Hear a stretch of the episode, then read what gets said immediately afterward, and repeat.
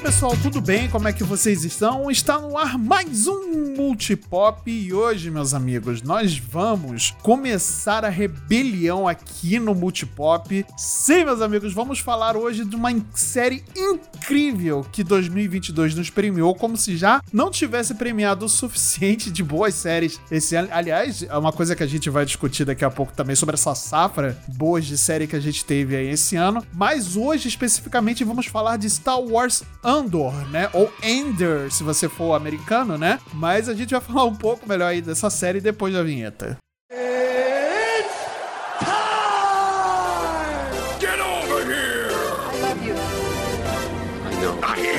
The danger. I'm Batman. Make every shot count. Just roll. Action.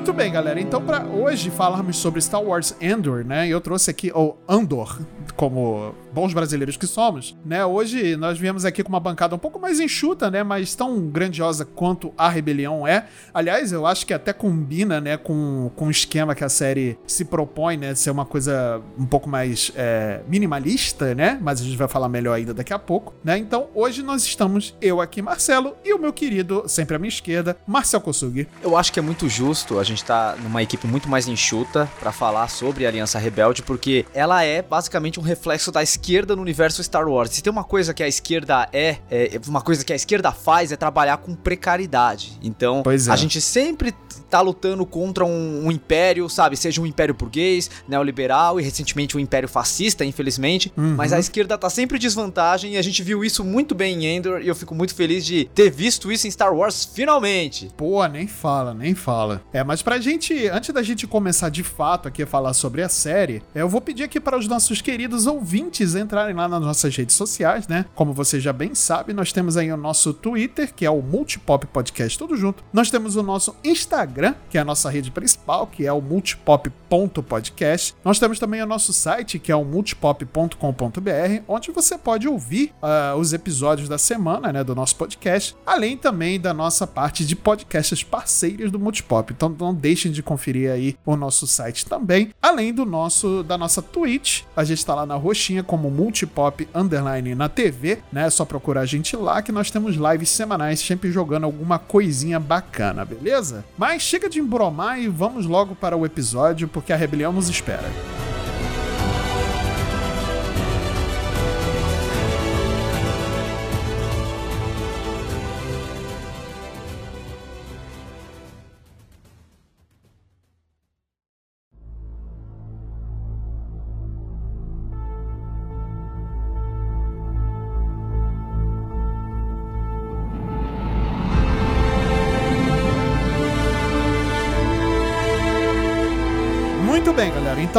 Hoje, pra gente poder aqui falar sobre Star Wars Andor, né? é, eu, antes da gente começar a falar, é, eu quero avisar que o episódio vai estar recheado de spoiler, né? É, são 12 episódios, a gente vai cobrir os 12 episódios dessa primeira temporada de Star Wars Andor. E então, se você não viu, eu sugiro que você pare aqui agora, vá lá ver primeiro a série, termine de ver a série, né? O último episódio foi ao ar aí na última quarta-feira. E depois volte aqui pra gente poder ah, debater aqui, vamos ouvir aqui nosso debate sobre essa série maravilhosa que é Star Wars Endor. Mas então vou passar aqui a famosa capivara do, do- da, da série, né? A Star Wars Endor é uma série americana que foi criada por Tony Guillory. Aliás, se tem uma coisa que a Lucasfilm tem tirado da cartola ultimamente, são bons produtores e criadores desses spin-offs, né? Se a gente pode dizer assim, de Star Wars, né? Que olha que coisa bacana que tem sido, por exemplo, o Mandaloriano e agora o, o Endor, né? Ah, não é tudo de spin-off que sai é, tão bom assim, né? Mas convenhamos que o saldo tá bem positivo, né? Então essa série estreou esse ano, agora de 2022, e ela é uma prequela do filme Star Wars Rogue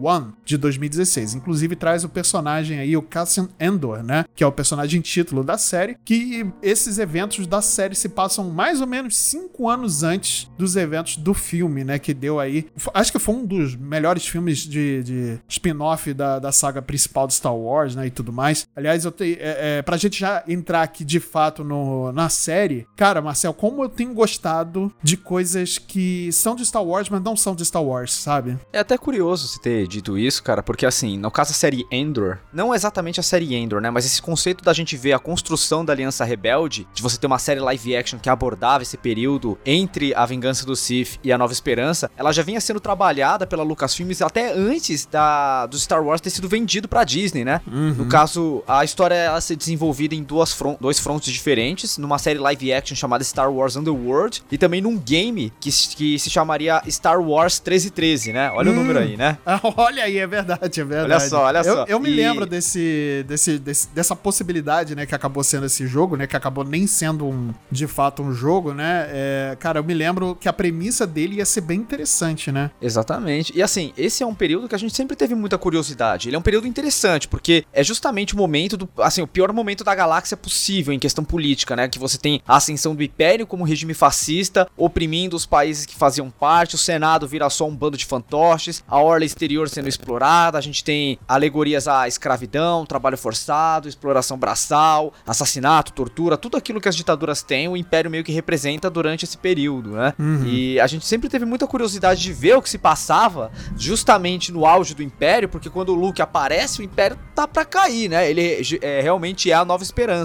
E aí a gente tinha a esperança, olha aí, de novo. Olha aí. Aparecendo a palavra esperança. É de dessa série, desse jogo, contar um pouco mais sobre esse período. Infelizmente acabou sendo cancelado. Algumas coisas, algumas obras vieram pra tapar essa lacuna, né? Como a, a série animada Rebels, que é do Dave Filoni, o mesmo cara que fez o Star Wars Clone Wars, o excelente Star Wars Clone Wars, inclusive. Sim, verdade, é verdade. Então o Rebels ele meio que vai dar uma pincelada nisso, mas ainda assim é aquela pegada mais fantasiosa, em volta dos Jedi, dos Inquisidores, a força tal. Não tem aquele- aquela pegada pé no chão, aquela pegada é, mundo real, sabe? Suja. Pessoas que não estão ligadas à família Skywalker. Como que o Império agia, por exemplo, com pessoas reais, com pessoas pequenas, que de planetas é, esquecidos. Como que era o, o- morador comum da galáxia e como a vida dele era afetada pelo Império. Isso a gente não tinha visto. Pois é. Então nem Rebels, nem o Obi-Wan abordava isso. Agora o o Endor, ele veio com essa proposta do antigo Star Wars Underworld e, cara, eu acho que ele não poderia ter feito melhor. Pois é, eu, eu,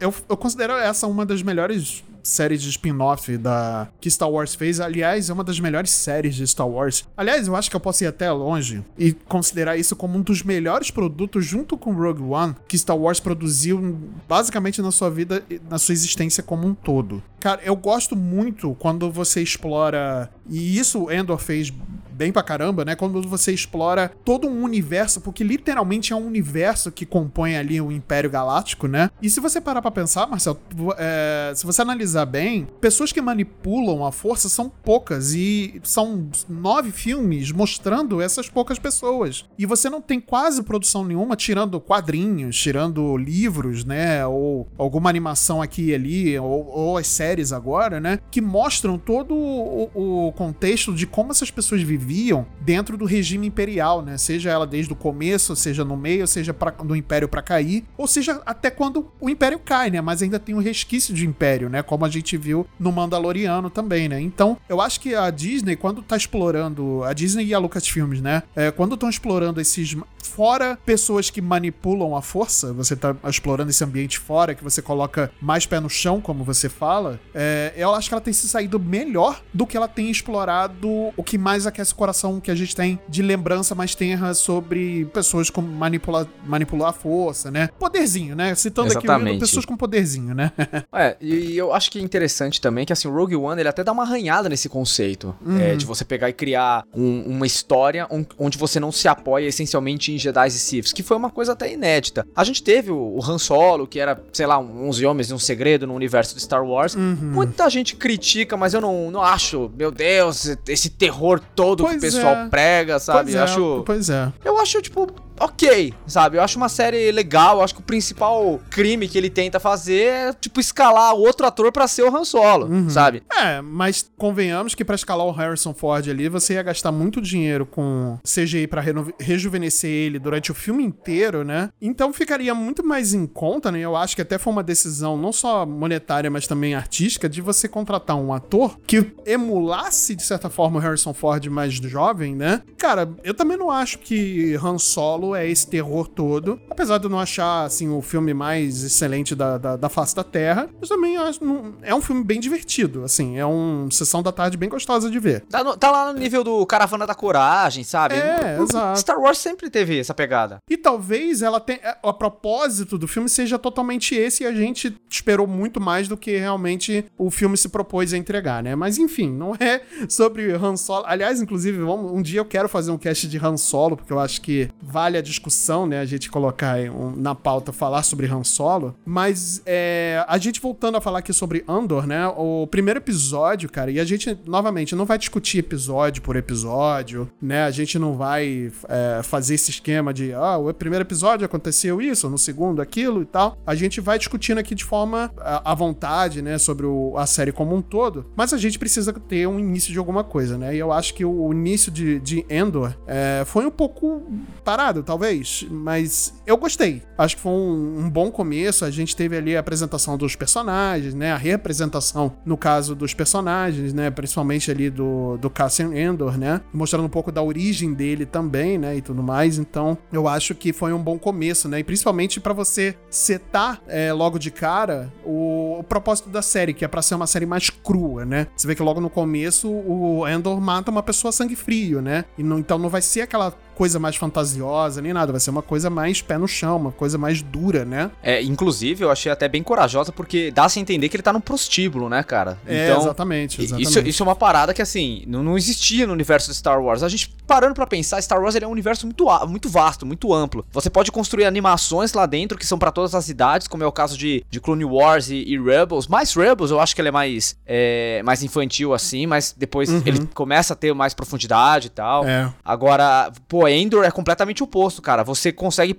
No começo, assim, eu acho que eu consigo dividir Endor. Sei lá, tipo, em quatro arcos diferentes, né? O começo, o assalto, a prisão e o, e o desenvolvimento, sabe? O final, uhum. sabe? Eu acho que dá pra gente dividir dessa forma, porque ele tem 12 episódios e a gente praticamente vê cada, a cada quatro episódios um arco sendo desenvolvido. Sim, E esse sim. primeiro arco, onde a gente vê o planeta que ele mora, que é um planeta de mineração, tá? Um planeta de, de ferreiros, de gente que tá sendo oprimida efetivamente pelo Império. Eu, eu tive uma, uma pegada assim, eu senti uma pegada muito Blade Runner, muito cyberpunk. Sim, Que verdade, geralmente Star Wars verdade. não tem, cara. Sim. Esse lance do neon, da sujeira, sabe? De um regime ditatorial, é, de um cara agindo por debaixo dos panos pra tentar achar a irmã, sabe? Uhum, e, e- e é bem isso, né? No começo tem esse plot do Endor tentar achar a irmã dele, e, e isso acaba com que ele tome algumas atitudes que são moralmente duvidosas, né? E a gente vê que ele, ele é adotado, né? Ele, ele, ele era de um planeta que foi atacado e explorado pelo Império, mais ou menos que nem alguns grilheiros fazem com povos indígenas. Eu achei isso uma, uma boa alegoria, principalmente ao que tá rolando no Brasil hoje, né? E aí ele acaba sobrevivendo e sendo adotado por um casal de, de pessoas que vendiam sucata e vendiam partes de naves, às vezes roubadas, às vezes destruídas. Então eles remanu remanufaturavam as peças dessas naves é, e, e acabavam revendendo, né? E, e o Endor acaba sendo criado por, esse, por essa galera aí. E, e ele acaba se tornando uma figura assim, tipo, bem cinza, se a gente for comparar com o que a gente viu em Star Wars até agora, né? Uhum, não, verdade. Você vê que. É, e é bem como a gente comentou agora há pouco, né? Você vê que Star Wars, a série principal. Quando eu digo série principal, eu falo dos filmes. Eles, eles deixam bem claros quando os personagens são azuis e vermelhos, né? E nessas séries spin-off, ah, principalmente em Rogue One. Principalmente não, em, em parte no Rogue One, até no próprio Han Solo, no Mandaloriano e agora no Endor, ele, você vê outras camadas, você vê personagens que, que são ambiguamente duvidosos e que não tem. Eles não são essencialmente bons e nem maus e tudo mais, então, então tudo mais. Inclusive também no, no, no livro do Boba Fett também, é, por pior que tenha terminado a série, é, ele mostra muito isso também, né? Sobre como, como que seria um, um lado ali mais poderoso chefão da coisa, né? Fazendo uma, uma alegoria super absurda sobre isso, né? Mas é ele explora muito bem isso, cara. Então eu acho bacana quando o Endor também, é, é, já logo de cara, já te provoca exatamente assim. Ele já te mostra que o personagem principal, ele não é aquele cara bonzinho, ele não é aquele cara. Ele não é o heróizinho que vai vir de Shiny Armor para poder te, uh, te resgatar. Não, ele é um cara que tem que fazer o que tiver que fazer e é isso aí. Principalmente no começo ali, pela sobrevivência dele e tentar de alguma forma ganha, é, ter uma vida um pouco mais tranquila, independente dos problemas do do, do, Império, ele não tá nem aí pro Império, né, na verdade. Ele quer levar a vida numa boa, sabe? Ele quer ficar tranquilo, né, e tudo mais. Então, é legal você ver esse... Como a franquia consegue trabalhar bem esses lados e não necessariamente precisar usar o, a força, o Sith e os Jedi, sabe? Dividir, subdividir de uma forma bem preto no branco, sabe? É, de uma certa forma, até, até rola isso aqui, mas assim, uma questão muito mais política, né? Eu Sim. acho bem interessante, porque o Endor, eu acho que Star Wars como um todo, eu acho muito curioso que ele acaba sendo uma crítica, inclusive até os Estados Unidos. O George Lucas, ele nunca escondeu de ninguém que o império que ele se baseou para criar o, o, Império Galáctico não é a Alemanha nazista como muita gente pensa, apesar de ter uhum. várias simbologias, como os Stormtroopers, uhum. é, o fato de você ter um chanceler como líder, sempre foi os Estados Unidos. Sempre foi. É, ele sempre entendeu que os Estados Unidos é um país que construiu a sua riqueza em cima de genocídios, uhum. dando golpes de Estado, é, financiando ditaduras, é, financiando guerras, sabe? Os Estados Unidos ele sempre vai atrás, principalmente de países que flertam com o socialismo, justamente para tentar mostrar para a humanidade que esse é um sistema falho. Então, ou ele ataca fisicamente esses países, como ele fez com a Coreia, como ele fez com a Síria. como ele fez com o Vietnã, ele fez Vietnã. A, a, a, Síria não, a Síria não, não, tem esse viés socialista, mas ah, a ideia talvez com o Iraque, né? É, porque ele financiou o próprio, ele, os Estados Unidos financiou o que o Iraque se tornou posteriormente, né? E acabou é, é. comprando uma briga com o Iraque depois por conta de fora de controle que eles consideraram, né? É, assim, eu acho que dá para dizer que os Estados Unidos ele provoca conflitos por dois motivos. Um deles é para a humanidade garantir, para ele garantir que a humanidade vai enxergar o socialismo como um sistema falho. Uhum. Então o que, que ele faz? Ou ele ataca esses lugares fisicamente, como é o caso aí do Vietnã, da Coreia do Norte, até Cuba, de uma certa forma, uhum. ou tipo ele acaba criando conflitos porque aqueles países têm interesse que tem alguma coisa que interessa a eles, como é o caso de petróleo. Então a gente vê, por exemplo, os Estados Unidos metendo o bedelho no Oriente Médio há muito tempo, sabe? Uhum, então uhum. os Estados Unidos ele tem essa prerrogativa para construir as suas riquezas. E, e obviamente as revoluções que a gente viu aqui na América durante a década de 50 e 60, principalmente por conta do, da, da Guerra Fria e por conta dos Estados Unidos estar tá financiando ditaduras, a gente vê uma, a, várias rebeliões começando a acontecer aqui, como é o caso do que rolou na Bolívia, Venezuela, é, o, o, na própria no próprio Chile, né? Depois do regime do Pinochet. Uhum, e, obviamente, uhum. a Revolução Cubana, né? Que tem o Fidel Castro aí, o Che Guevara como os grandes símbolos dessa história. E é inegável, cara, que a partir do momento que a gente entende que o Império Galáctico é uma representação dos Estados Unidos, então o Endor e a Aliança Rebelde é uma representação, sim, do, do Che Guevara e do que, do que rolou em Cuba, sabe? Uhum, Não tem como a gente uhum. desassociar isso. Ainda assim, a gente vê que a série, ela, ela se preocupa em ser didática e explicar, tipo, de uma, de uma maneira bem incrível, principalmente naquela parte onde o Ender ele é preso, sabe? Uhum. Como funciona a luta de classes, entende? Ele, ele, ele, cria uma fábrica e ele explica Marx usando Star Wars. Pois tipo, é. dentro do Endor. Eu achei isso fantástico, cara. Isso é incrível, isso é incrível. A série mostra didaticamente, né, bem como o Marcel falou, exatamente como é que funciona esses regimes totalitários, né? É, principalmente na, na, no episódio 7, quando o Endor ele vai para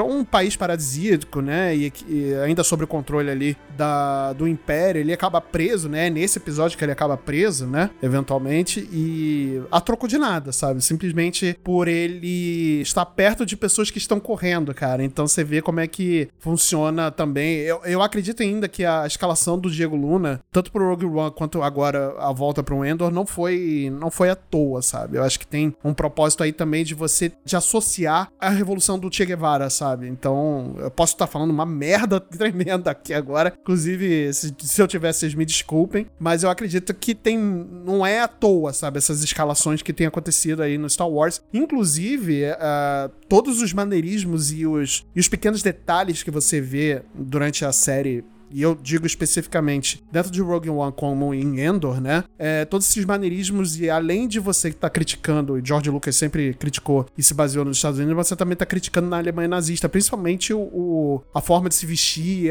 os maneirismos de você tá sempre com um copo de bebida na mão, né? Que lembra um copo de leite, né? De supremacia e tudo mais. Então, cara, é, esses, essas pequenas joias, assim, que as séries no, nos premiam com essas referências, assim, eu acho interessante como a, a e, co e, corajoso, né, de fato, né? Como é que Star Wars ele consegue colocar isso dentro de uma série que dentro de um, de um, nem de uma série, de uma franquia que ela foi baseada pura e simples uma fantasia. Uma coisa que eu achei bem legal é que aquele planeta que o Endor mora é, é, é tem Ferris, várias... né? Ferris, alguma coisa assim. Acho que sim. Eu, eu não vou lembrar o nome do planeta em específico, porque eu sou uh -huh. péssimo, tá ligado? A dislexia bate forte.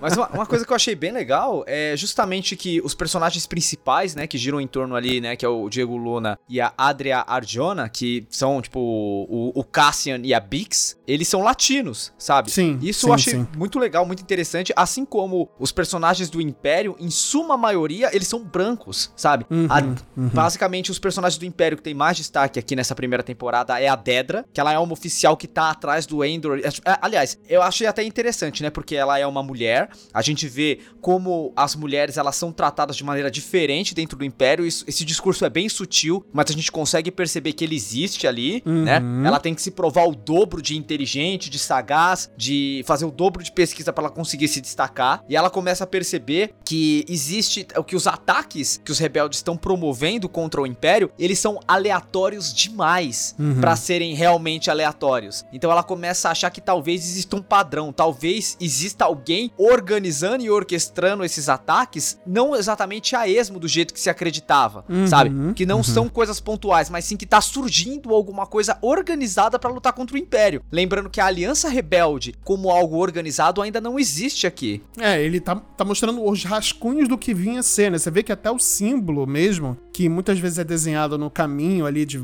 é, principalmente na, na, na, personagem ali, nos encontros da personagem da, da Vel com. Não vou lembrar o nome da outra é, personagem, mas principalmente nesses encontros, ela desenha ali o que vinha a ser depois o símbolo da, da, da rebelião, né? É, eu achei isso uma pena, cara, porque na, no antigo canon, né, do do, Legends, esse símbolo era da família do, do, do Mark Galen, né? Que é o Star Killer. Então ele meio que salva todos os senadores que eram contra o Palpatine e a partir dali é montada a Aliança Rebelde. E esse símbolo é escolhido por conta que ele era de uma família Jedi que tinha esse símbolo, então é escolhido em homenagem a ele. Uhum, e uhum. Eu, eu achava maneiríssimo isso e agora, tipo, beleza, eles têm que mudar porque o Star Killer não é mais canônico, mas é, tranquilo. Pois é, infelizmente. Infelizmente, né? Porque eu adoraria ver o Star Killer em, um, em alguma série da, da, da da, Star Wars, cara, sei lá. Cara, eu acho muito possível porque existe em Endor uma referência ao Star Killer, sabe? Olha é, aí. O, o Luthen, que ele é o personagem que tá orquestrando o que seria, tipo, o assalto naquela base do Império, tá? Onde o, o Endor, ele é contratado para se juntar a outros assaltantes lá para roubar um, um, o salário de uma guarnição inteira do Império, né? Então,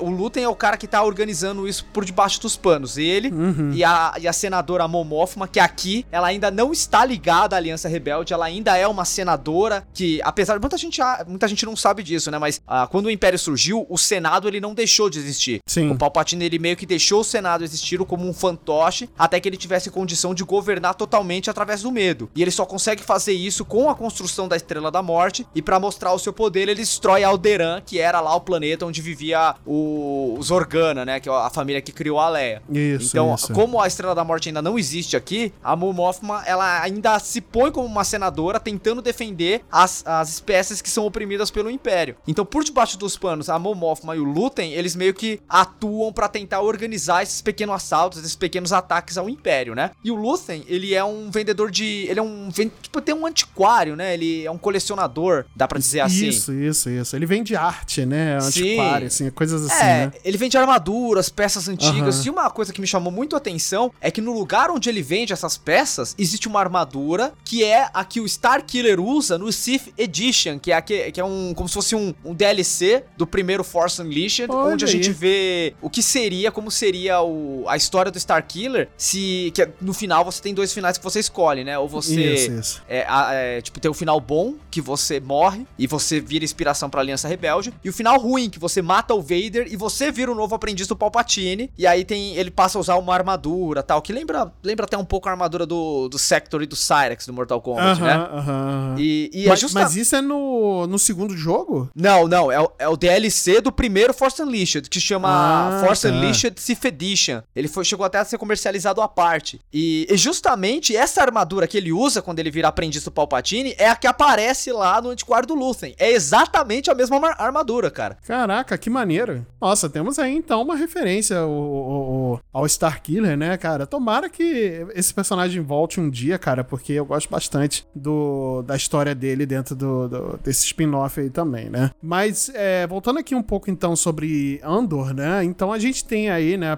como o Marcel falou, a gente tem quatro grandes arcos dentro dessa série. E, aliás, eu achei, antes da gente continuar, acho que um ponto muito bom que a gente pode falar é que a série, eu acho que ela acertou no, na sua quantidade de episódios. Pro que ela queria contar, se fosse uma série padrão de, sei lá, seis episódios, como tava sendo, né? Ou várias séries aí da, da Disney Plus, né? é, talvez não funcionasse ou precisasse dividir mais ainda, né? É, mas a forma como eles fizeram com 12 episódios, e aliás, é um. um- eu acho que hoje é, é a série de maior número de, de episódios, e ficou bem desse jeito, acho que ficou legal. Temos aí quatro grandes arcos, né? Como o Marcel bem definiu aí, né? Então a gente tem aí o primeiro arco que vai ser o arco do, do, do recrutamento, depois a gente tem o assalto, aí a gente tem a prisão e depois o funeral, né? Que é quando o Endor ele escapa, né, da prisão. Ele escapa, né, da prisão, inclusive. E aí acaba a mãe dele acaba morrendo, né? Então ele tem que voltar lá para pro planeta natal dele, né? Pra onde ele foi criado, né? E aí acontece a primeira grande explosão ali da, da rebelião, né? De fato, né? De como, como é que as coisas começam a andar, né? As pessoas começam a lutar contra o, o, o, o império, né? De fato ali, né? Cara, eu achei bem bacana o andamento de como foi isso daí, né? E bem como a gente tava conversando algum,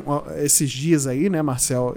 Que a gente, antes de gravar, a gente sempre tava falando sobre, ah, tava no Andor, né? A gente tá chegando o dia da gravação. Andor, ele lembra muito, eh, e eu acho que é um ponto que a gente precisa tocar, é, grandes revoluções. E porque é sobre revolução a história de Endor, né? E aí eu queria que você desse uma palavrinha mais sobre isso, né? Porque como você, como historiador, né, você tem bastante conhecimento disso, né? Então, eu acho que Endor ele se baseia muito e é muito forte essa pegada de Viva la Revolução, né? Sim, mas eu acho que também é interessante a gente pegar e pontuar que cada um dos arcos do Endor, ele vai justamente pegar e desenvolver a- o surgimento da consciência de classe do personagem, né? Porque assim, é, não existe revolução sem consciência de classe. Primeiro a gente tem que entender que existe uma classe social a qual nós pertencemos, que existe uma, uma classe que lucra com a mão de obra dos trabalhadores, e existe uma classe que é explorada, que no caso somos nós. No mundo real é assim que funciona, é nisso que se pauta o socialismo, a esquerda, sabe? Mas no caso do Endor, ele vai usar, tipo, as quatro, os quatro arcos como metáforas pra mostrar, tipo, despertar da consciência de classe, né? Então você tem, por exemplo, no começo, o personagem do Endor, que ele é um personagem justamente como todos nós, como a maioria do- dos brasileiros médios, tá ligado? Os brasileiros mais pobres, que assim, que tem muito pouco tempo pra estudar porque tá ocupado demais tentando sobreviver, botar comida na mesa, sabe? Tentando é, administrar suas relações familiares, suas relações pessoais com o seu trabalho, que pega praticamente tipo um terço da sua vida, entende? Então, o Endor ele vai falar sobre isso e vai falar sobre ele ser recrutado justamente pra atacar o Império. E aí tem essa questão aí que ela é mais ambígua nesse segundo arco do assalto, né? Onde você tem a, a ideia, tipo, de, de um cara que ele não é ele não é partidário daquela causa, né? Ele é quase. o- nesse momento aí, o Endor ele é um mercenário, né? O Luthien contrata ele como mercenário pra, pra auxiliar outras pessoas que realmente estão ligadas à causa, né? Sim, que, é, sim. que é a Vel, o Carries, a Cinta. Então a gente tem ele é, ouvindo o que aquelas pessoas têm a dizer, mas pra ele o mais importante é o dinheiro, porque já que ele matou dois caras, dois imperiais lá no primeiro episódio, ele tem que fugir do planeta que ele vive. Então ele precisa de dinheiro pra ir embora e levar a mãe dele junto, a Marva junto. Então nesse momento, a gente vê a, a semente da revolução sendo plantada. Ele pega, ele ouve o que as pessoas têm a dizer. O Karen, que é um personagem que eu achei muito interessante, ele fez até Black Mirror, ele tem um manifesto, ele realmente acredita de todo o coração na aliança rebelde, né? Na, na, na volta na esquerda no mundo do Star Wars, ele entrega esse manifesto pro Cassian e depois do assalto aí que rola, praticamente só, só quem sobrevive é a Cinta, a Vel e o Cassian. Todos os outros morrem no processo, né? Uhum, E, uhum. e aí a gente vê que, tipo, o Cassian, ele quer. Ele- e- assim, ele como minoria, por ser latino, ele quer usufruir daquela grana que ele conseguiu. sim, ele sim. tenta convencer a Marva a sair do planeta que eles moram tal. Ela se recusa, ela quer lutar, ela sente que eh, pegar essa grana e ir embora é fugir dos problemas, ela quer derrubar Sim. os imperiais, ela tem essa, esse pensamento. Aí o Cassian, ele não compactua com isso, ele prefere viver uma vida tranquila e ele vai embora. O que seria mais ou menos o Miami de Star Wars. Eu não sei se você teve essa percepção, Marcelo. Sim, sim, sim. Me, me lembrou muito Miami, inclusive os problemas, porque justamente que nem você tinha falado lá atrás, é, o Cassian, ele só tava andando perto das pessoas que estavam fugindo, né? Mas eis a questão que eu acho muito gritante em relação ao racismo norte-americano. Ele parece com as pessoas que cometeram o crime, Uhum. sabe? É uma questão de você discutir o racismo, né, mano? Tipo, Sim, a, sim, sim. a quantidade de pessoas negras que são mortas pela polícia justamente por ser negras, sabe? Porque parecem com outras pessoas que cometem crimes. Então, é, o Cassian, ele sente na pele o racismo, sabe? Que não importa a quantidade de dinheiro que ele tenha, ele nunca vai ser um igual àquelas pessoas que estão no poder. Pois é. É isso que eu ia comentar. Ele tenta forçar uma entrada num mundo que não é dele, né? E ele acaba tomando na cara a- a- um tapa de realidade, né? Exatamente, cara. E aí a gente tem, tipo, o segundo arco em que ele vai pra cadeia, né? E, e eles realizam trabalhos forçados lá. Eles constroem peças que a gente não sabe exatamente pra que que é, né? Uhum, Só que aí uhum. a gente começa a ter uma lição assim incrível de marxismo sobre como o capitalismo ele faz com que os trabalhadores tenham rivalidade entre si, sabe? É, e ele geralmente faz isso com essa questão de punir os melhores e, aliás, punir os piores e recompensar os melhores. Uhum. Então, os próprios trabalhadores eles ficam tão desesperados em se provar, em brigar entre si, que eles esquecem que o inimigo não é o cara do lado da mesa do lado na produção. O inimigo é justamente o cara que tá organizando a fábrica, sabe? Uhum, que tá. Criando esse tipo de rivalidade, entende? Então, o que, que eu- ele vai fazer aqui? A gente tem a figura do Andy Serkis, que eu inclusive achei um personagem sensacional, né? Nossa, incrível, incrível, incrível também. ele funciona como um encarregado de fábrica, né? Ele vai garantir que toda a linha de produção que ele comanda vai agir da forma que deve agir, né? Uhum. E, e o negócio dele é querer sair dali. Tipo, o tempo dele de permanência naquela fábrica tá acabando. Então, ele só quer. Ele não quer saber de problema, ele não quer saber de insurgência dos trabalhadores. Ele quer que todo mundo Pois faça é. o trampo, facilite pra ele pra ele poder ir embora logo. E tudo isso muda no momento em que ele descobre que ninguém sai de lá. Né? Porque existem setores que são divididos em corredores, ele tá no setor 2, mas tem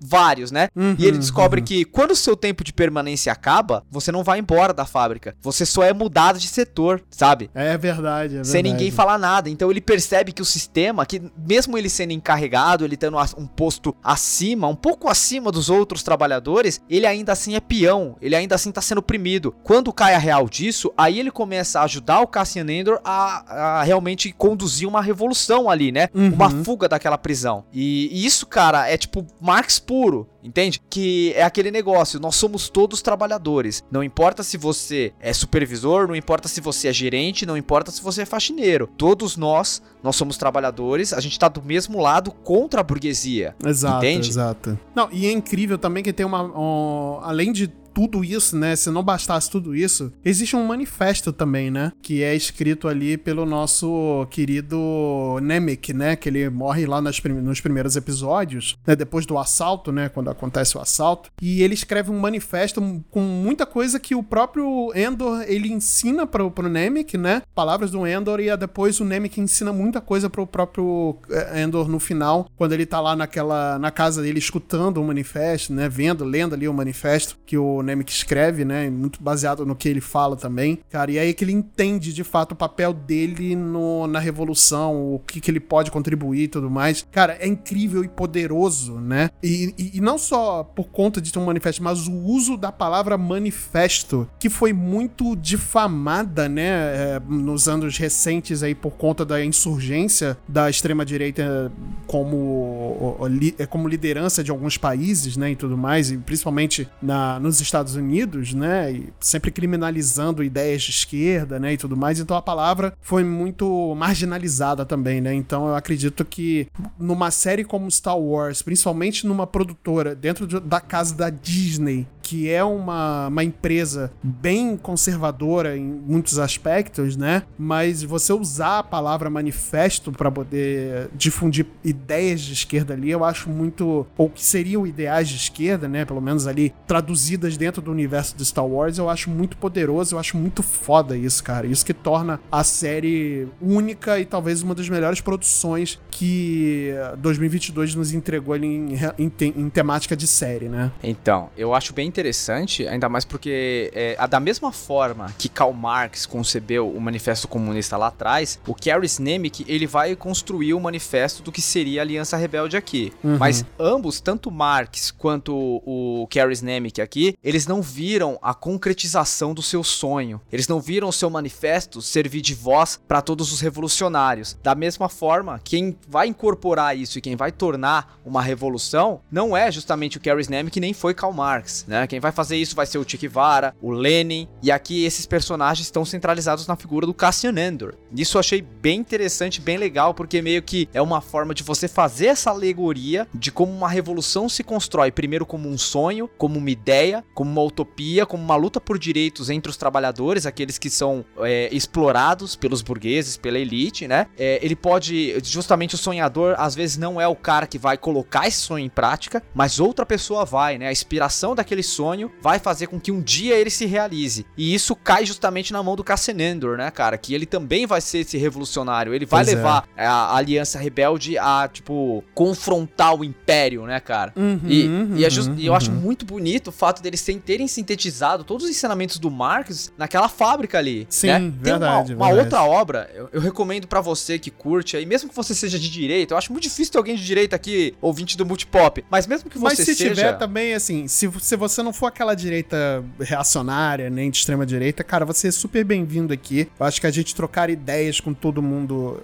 quando troca-se ideias, né? Eu acho que é muito válido, é, mas se você não gosta de curtir eh, troca de ideia, meu amigo, eu acho que eu não sei nem o que que você tá fazendo aqui, né? É, eu- Convenhamos. Eu, eu falei dessa galera de direita por quê? Porque existe um mangá chamado Kaniko-sen, O Navio dos Homens, em que o autor desse mangá, na verdade, ele, ele foi concebido originalmente como um livro em 1929 e o governo japonês matou esse cara porque considerou essa obra subversiva, insurgente, poderia provocar ideias socialistas na sociedade japonesa. Anos mais tarde, essa obra ela foi transformada num mangá. Ele foi lançado no Brasil pela editora Veneta e, e uma das análises que eu vi é do canal Central HQ, que é comandado pelo Fernando, que ele é um cara abertamente de direita e ele adorou esse mangá. Maneiro. É uma obra, Legal. é uma obra que ele mesmo como de direita ele gostou muito, ele deu uma nota 9 pra ele. Eu como um cara de esquerda, eu adoro esse mangá. Eu acho que ele é muito didático do que a esquerda prega, de fato, né? De como Uhum, a- uhum. o capitalismo ele age pra colocar os trabalhadores um contra o outro, pra manipular a gente, tirar os nossos benefícios, sabe? É, controlar as pessoas por meio do medo. E aí ele ele meio que conta como uma revolução surge. Então, eu recomendo seriamente que vocês leiam o Kaniko-sen, ele é muito bom. E, cara, quando eu vi aquela parte da fábrica do Endor, mas é Kaniko-sen escrito, cara, é muito didático de como o porquê que os trabalhadores eles devem se unir. Porque assim, se aqueles trabalhadores não fizerem nada, eles pararem, a Estrela da Morte ela não sai do lugar. Pois é, Então, verdade. Eles, eles começam a controlar aquelas pessoas por, medo do, por meio do medo e por meio de promessas que um dia aquele trabalho vai acabar. Só que ele nunca vai. Então, Sim, é, muitos são iludidos com essa promessa de ascensão, que um dia eles vão sair de lá, que um dia a vida vai melhorar, que um Uhum, dia uhum. é, tudo vai ficar bem. É exatamente essa promessa do capitalismo, né? Que tipo, Sim, ah, sim. se você trabalhar direitinho, acordar cedo, se você for honesto, um dia você vai ser rico e vai é, viver na fartura. E a gente sabe que não é assim que funciona. Você que, vai colher os é, louros do, teu- do teu esforço, vai colher o- os louros do teu, do teu trabalho, não sei o. E não é bem por aí, né? Exatamente. E tem trabalhadores que brigam com outros trabalhadores pra, é, por conta dessa promessa, sabe? Por acreditar que se eles fizerem as coisas certas, um dia eles vão colher esses frutos. Só que Sim. esses frutos o eles famoso vão bem. vestir a camisa da empresa, né? É, exatamente. E é, é isso, é nisso que muita gente não entende o pobre de direita, né? O pobre de direita, ele é aquele cara que trabalha iludido por- pelo sonho de que aquilo vai render frutos pra ele, Uhum. sabe? Mas é porque a sociedade também foi construída dessa forma, né? A gente, desde pequeno, e isso também mostra muito muito no, no Endor, né? A gente desde pequeno é criado e, e, e, sei lá, uma forma de lavagem cerebral de que a gente sofre do tipo, se você não arrumar um bom emprego, você não vai ser ninguém. Você tem que vestir a camisa da empresa, você tem que arrumar uma empresa grande para trabalhar e tem que ser servil a isso. Cara, é bizarro isso, né? É, e o Endor, ele, ele vai fazer essa alegoria justamente nessa parte aí, né? Porque o, o, o, personagem do Ed Serkis, ele é justamente esse pobre de direita uhum, que tá defendendo uhum. o sonho a todo custo porque ele tem um privilégiozinho a mais do que os outros, né? Sim, sim. Então, cara, é, a partir do momento que ele percebe que aquele privilégio dele não existe, é ilusório, aí ele cai pra revolução. É nisso que as revoluções se formam. E o Endor, justamente, ele queria sair fora, ele queria ficar distante de toda aquela luta. Ele só queria pegar aquela grana e viver na fartura. E depois que ele percebeu que ele nunca ia ser um dos caras que ia viver na, na fartura, depois que ele percebeu as armas que o Império usa para oprimir ele e o povo dele, aí ele sai de lá modificado. Ele sai de lá um revolucionário, né? Pois é. E eu acho que essa primeira temporada do Endor não é a construção da Aliança Rebelde, mas sim a construção de Cassian Endor como sendo um dos líderes revolucionários que vai fazer a Estrela da Morte cair. Exato. É, se eu pudesse fazer uma comparação com a história do Che Guevara, eu diria que a primeira temporada do Endor, ele é tipo o Diários de Motocicleta do Cassian Endor, sabe? Nossa, é verdade. Nossa, cara. Eu, agora pegando esse paralelo do filme, né, do Diários de Motocicleta. Aliás, que filmaço também. Putz, grila. Nossa, eu acho que um dia a gente precisa fazer uma resenha sobre esse filme, cara, porque é um filme incrível mesmo. Com certeza. E, e eu acho, eu vejo muito dessas similaridades mesmo, cara. É, de fato. Eu solicito muito ao nosso editor que misture trilhas sonoras de Star Wars com de Diário de Motocicleta nesse episódio, que eu acho que combina demais. o editor, editor, editor, bota um sinalzinho aqui agora de, falando que você vai fazer isso, hein? ah, muito bom, muito bom. Mas eu queria também puxar aqui um, alguns aspectos técnicos do, da série, né? Porque, eh, cara, se tem uma coisa que me impressionou, além da história, que é muito bem contada, acho que dos melhores roteiros de, de série que eu vi durante, nos últimos anos, se tem uma coisa que me impressionou é a fotografia dessa série. Cada imagem, cada take, cada câmera, lance, jogo de câmera e tudo mais é uma, é uma pintura, cara. E nessa questão técnica da série, eu acho que ela leva muito. Ela, ela se leva muito a sério e ela granula muito as imagens, né? Ela bota, escurece muito as imagens quando está se tratando ali da parte da revolução, né? E esse jogo de cores que eles fazem em, muito, em muitas das cenas também, eu acho muito importante e pertinente, né? Não, eu tive, eu acho impressionante ainda porque ele é uma série, é uma série de pandemia, sabe? E, é, ele, é verdade. E ela não apelou, tipo, tela verde. É, por exemplo, aquela parte do assalto, a gente vê um campo aberto de fato. A gente vê uhum, que eles estão no uhum. acampamento, ao ar livre, meio à natureza. Uhum. E, e, eu acho a cena, a, os cenários que o Endor se passa muito bons, sabe? Sim. A ideia deles é muito boa. Tipo, a prisão é impressionante, porque vai completamente na contramão do que a gente tá acostumado em prisão, né? Que é aquele negócio de é, lugar cinza, frio, úmido, opressor, escuro. É muito branco, né? É, é, muito branco, muito claro, né? Tipo, é terrível, cara. Parece realmente, tipo, uma, uma fábrica, sabe? Dói uma fábrica olho, do né? futuro. Né? Dói, dói, dói. E assim, ele tem bem a ideia do processo de fábrica do que era, tipo, na Revolução Industrial. Que não tem. Não sei se vocês separaram, mas não tem janela pro trabalhador não saber quando, quando é dia e quando é noite, velho. É eles, verdade, tem isso, é, tem isso. Tipo, eles definem o horário do trabalhador, uhum. sabe? Nem isso o trabalhador tem acesso. Tipo, o, o sistema imunológico, né? A biologia dele não tá sendo submetida a, ao ciclo natural da Terra, né? No caso, não é, não é na Terra, é num planeta lá. Vocês entenderam, né? É, a gente entendeu, a gente entendeu. Mas, tipo, é, é o próprio império que controla a biologia do cara. Então, assim, é, é, é, é terrível, tipo, a, a, questão da prisão. O lugar onde o Endor mora, eu acho que é um, um lugar muito agradável. Assim, a gente vê que é, é um lugar tradicional, existe sua, uh, tem sua própria cultura. Sim. Eu fico curioso em querer saber como que era aquele lugar antes do Império chegar. Pois é. E até o planeta onde se passa o assalto, que tem no final aquela cena lá que é como se fosse uma aurora boreal, cara. Sim, Nossa, uma chuva de meteoros, né? Nossa, isso. incrível, incrível. Que bagulho lindo, mano. Foi lindo, foi lindo, cara. É, é, é uma sequência muito legal, essa sequência do a, a sequência final do assalto, né? É, principalmente por conta desse jogo de luzes, né? Esses meteoros, principalmente porque você vê muito da de é, tradições de, de, de, planetas ali, né? Principalmente uh, nessa parte e na, parte final, na, no, no velório, né, da, da mãe do Cassian, né? Quando os, os instrumentistas estão saindo dos corredores e indo pro funeral, e eles estão com aqueles instrumentos que são, né, bem Star Wars, né?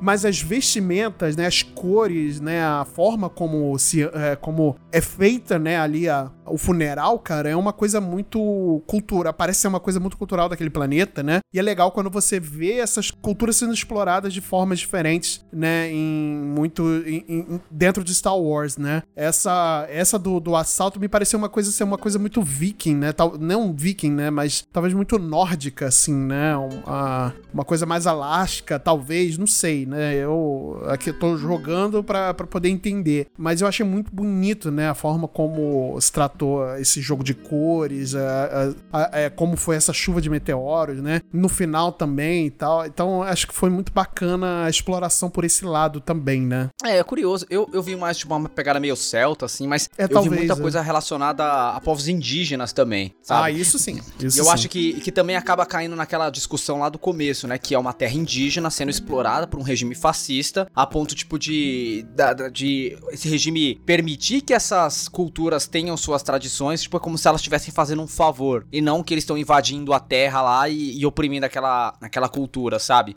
Mas uma coisa que justo. eu achei bem interessante também, que assim, eu sou trabalhador da cultura, né, cara? Eu, eu dou aula de quadrinhos na prefeitura de Santo André e tal, e, e é uma coisa que a, que a gente ou falou e ouviu muito durante o período, não só da pandemia, mas desde que o Bolsonaro assumiu, graças a Deus tá saindo fora também, né? Tá na hora do Jair, tá na hora do Jair. Eu quero Jair embora, arruma suas malas, tá no pé e vá-se embora. Nesses últimos quatro anos, uma frase que a gente da cultura falava sempre é a cultura resiste, sabe? Uhum, que a cultura, ela é uma ferramenta de resistência contra regimes opressores. E eu acho que o fato da, deles usarem um aspecto cultural pra roubar a- aquela guarnição do império e fugir usando a chuva de meteoro, é, eu acho que é uma forma de você usar a cultura contra o fascismo. A galera lá que tava expressando a- o- uma- um ritual cultural de velório que eles estavam fazendo também, é uma forma de. E, e justamente essa galera que tava promovendo esse ritual que vai pra cima do Império na porrada, tipo, vai dar porrada em Sim. cima de Stormtrooper. Nossa, isso também foi muito brutal também, né? Essa cena. Foi. muito boa. eu acho que esses dois aspectos é uma forma da gente enxergar como a cultura resiste ao fascismo, sabe? Uhum, é, uhum. tipo, toda vez que eu via esse tipo de coisa em Endor, eu pensava na minha cabeça, a cultura resiste. Sim, sim, verdade, verdade. É bem, bem lembrado isso. Cara, é uma cena muito bacana, né? Chegando aqui pro final do- da série, né? Comentando aqui um pouco sobre essa parte final. Ah, é uma cena muito poderosa, é uma cena muito brutal, ela é muito. é, parece.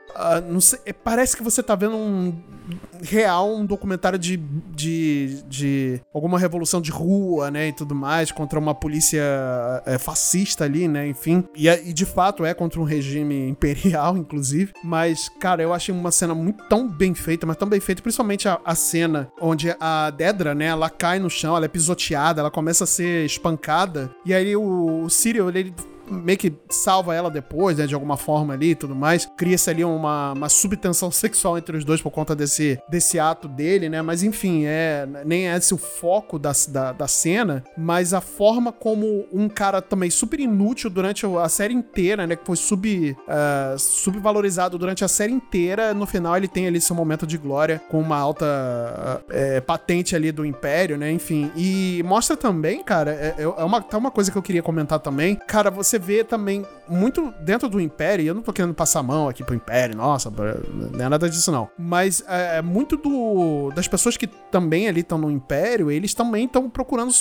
é, sobreviver, né, de alguma forma, né, e você cria um certo, assim, muito pouco, né, talvez, mas você cria uma certa empatia por alguns personagens ali do Império também, né. Eu acho interessante quando o Império ele não é abordado dessa forma preto e branco, de você Sim. mostra as pessoas que acabam caindo na pilha errada no regime fascista, sabe? É, é. Que é o caso do, Kin, do Kinoloy, né? O personagem do Ed Serkins, é o caso da Dedra também, né? Enfim. Sim, eu acho que assim, Pra quem curte Star Wars, não tem obra melhor que retrata essa perspectiva de como o Império faz a sua propaganda pra convencer essa galera que eles estão fazendo a coisa certa, do que um livro que uma escritora chamada Claudia Gray escreveu dentro do universo Star Wars, chamado Lost Stars, ou Estrelas Perdidas. Ele é um dos melhores livros que eu já li do universo Star Wars. É tipo um Romeu e Julieta dentro desse universo. Aparece, assim, Luke e Leia aparecem, mas eles são tipo coadjuvantes. É como se eles fossem celebridades e os personagens principais é como se fosse um Romeu e Julieta do universo Star Wars. É tipo um casal, né, um garoto e uma garota que eles crescem juntos. É, o sonho deles é ingressar no Império. A garota ela acaba chegando na alta patente e depois de ver vários horrores, o garoto ele vira da Aliança Rebelde, sabe? E, e mesmo assim, mesmo estando em lados opostos, eles eles anseiam um pelo outro, mas existe aquele embate ideológico, de como eles são diferentes, sabe? De como eles se posicionam e de como a propaganda do Império funciona pra, tipo, se promover na galáxia e pra difamar a imagem da Aliança Rebelde. Então a gente tem uma perspectiva muito boa, principalmente da perspectiva da garota, de como o Império trabalha os seus oficiais, trabalha a sua fidelidade, sabe? então eu recomendo demais. Se você curtiu Endor, esse livro ele tá esgotado, né? Ele foi publicado no Brasil em 2015, mas ele é muito bom. Acho que é um dos melhores livros que eu já li da saga Star Wars e ele ainda é canônico. Ele faz parte aí do cânone da Disney. Então, se vocês puderem, corram atrás. É verdade, é verdade. E ali também, depois, no, no final, né, a gente tem ali a cena que o Cassian vai atrás do Luthen, né, e tá ali também a, a, nossa querida Vel, né, e ele se entrega de fato, a Vel não, a Cinta, né, e ele se entrega de fato ali pra, pra Revolução, né, ele, ele, é- é- ele se entrega pro, pro, pra ideia, né, então acho que foi uma, uma cena também muito, muito bem feita, né, eu achei uma cena muito maneira, inclusive, cara, que quando ele se entrega de, de vez pra causa, né, É, ele deixa de ter perspectivas, ambições egoístas e entende que ele precisa lutar por algo maior. É uma cena muito bacana, uma cena muito bacana, e aí dá uma brecha depois pra segunda temporada, e passam-se os créditos e temos uma cena pós-crédito, né, querido Marcel? Que cena.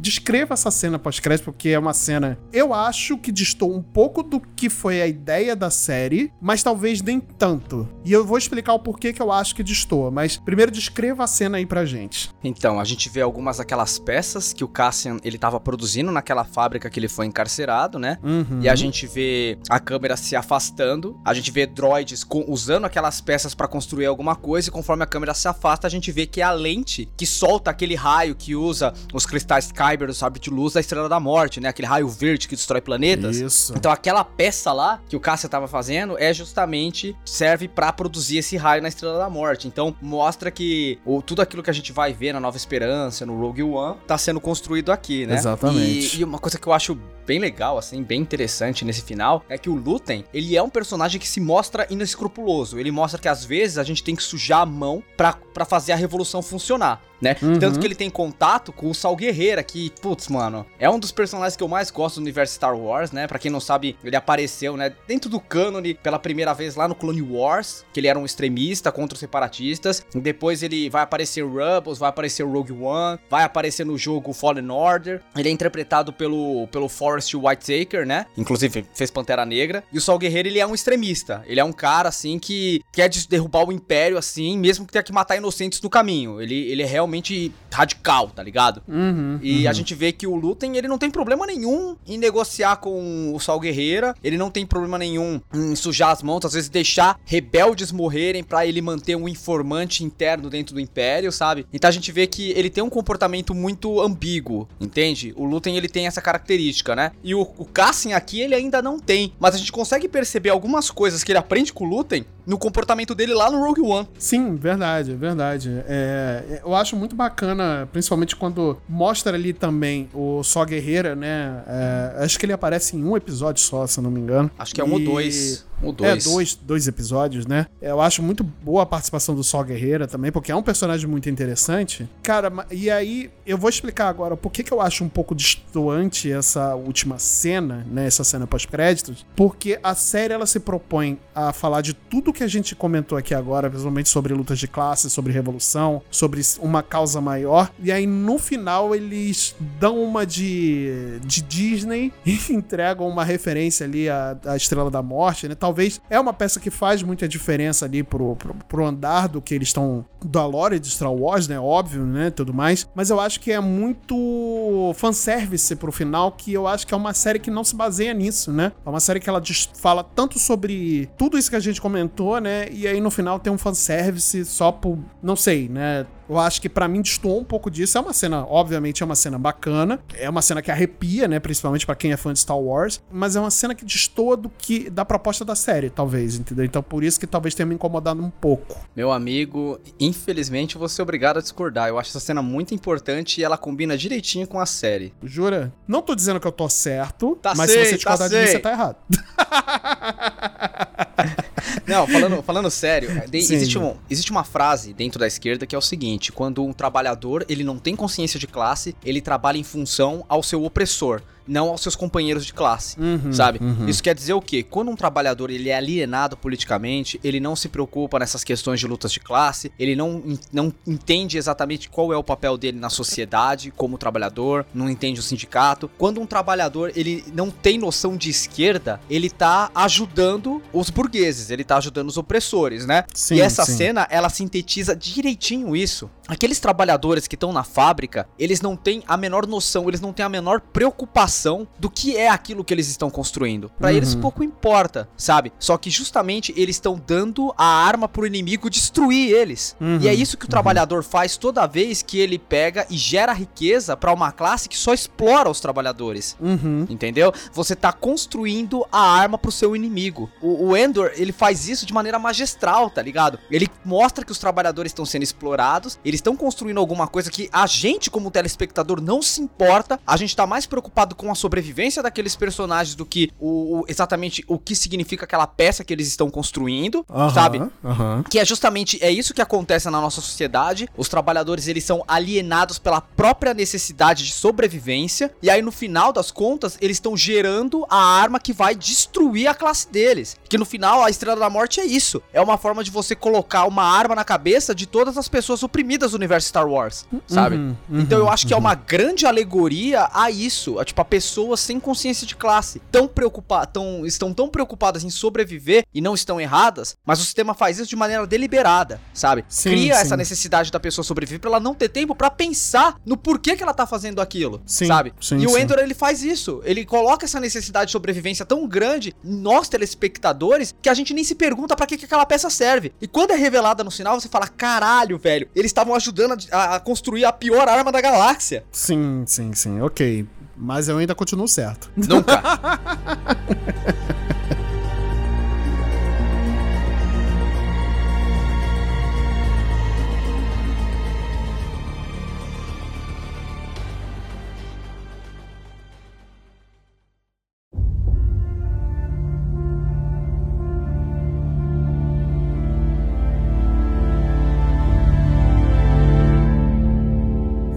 Muito bem, galera. Então, hoje falamos aqui então sobre Star Wars Endor, né, que é essa série que tá aí disponível na Disney Plus, né, no serviço da Disney Plus, streaming da Disney Plus, né? Vai ter uma segunda temporada, né, como já foi já foi confirmado pela própria Lucasfilm e o e o a série no final também já deu toda a indicação de que vai continuar a história ali do Cassian Endor, né? Ah, como bem falamos, essa série se passa mais ou menos uns 5 anos antes do evento de Rogue One, então tem muita história pra contar é, sobre essa criação ali, o embrião da, da revolução, né? Da, da, da rebelião contra o Império, né? Mas, é, vamos finalizando aqui o episódio de hoje, pedindo novamente para vocês, queridos ouvintes, entrarem lá nas nossas redes sociais para ficarem ligados sobre tudo que está acontecendo aqui no Multipop. Como você já bem sabe, nós temos o nosso Instagram, multipop.podcast. Nós temos o nosso Twitter também, pelo menos por enquanto, né? Até o Elon Musk não determinar aí o que, vai acontecer com o Twitter, né? Que já tá acabando essa merda também. É, nosso Twitter é Multipop Podcast, tudo junto. Nós temos o nosso site, que é multipop.com.br. Não deixem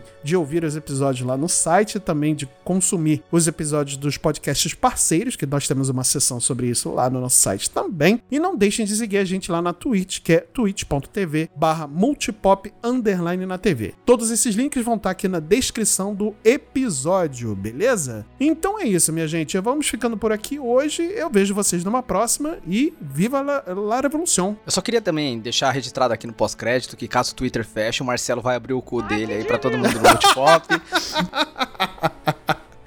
ah, é. Mas vou abrir mesmo. É isso. É isso que eu tenho a dizer. ah, muito bom.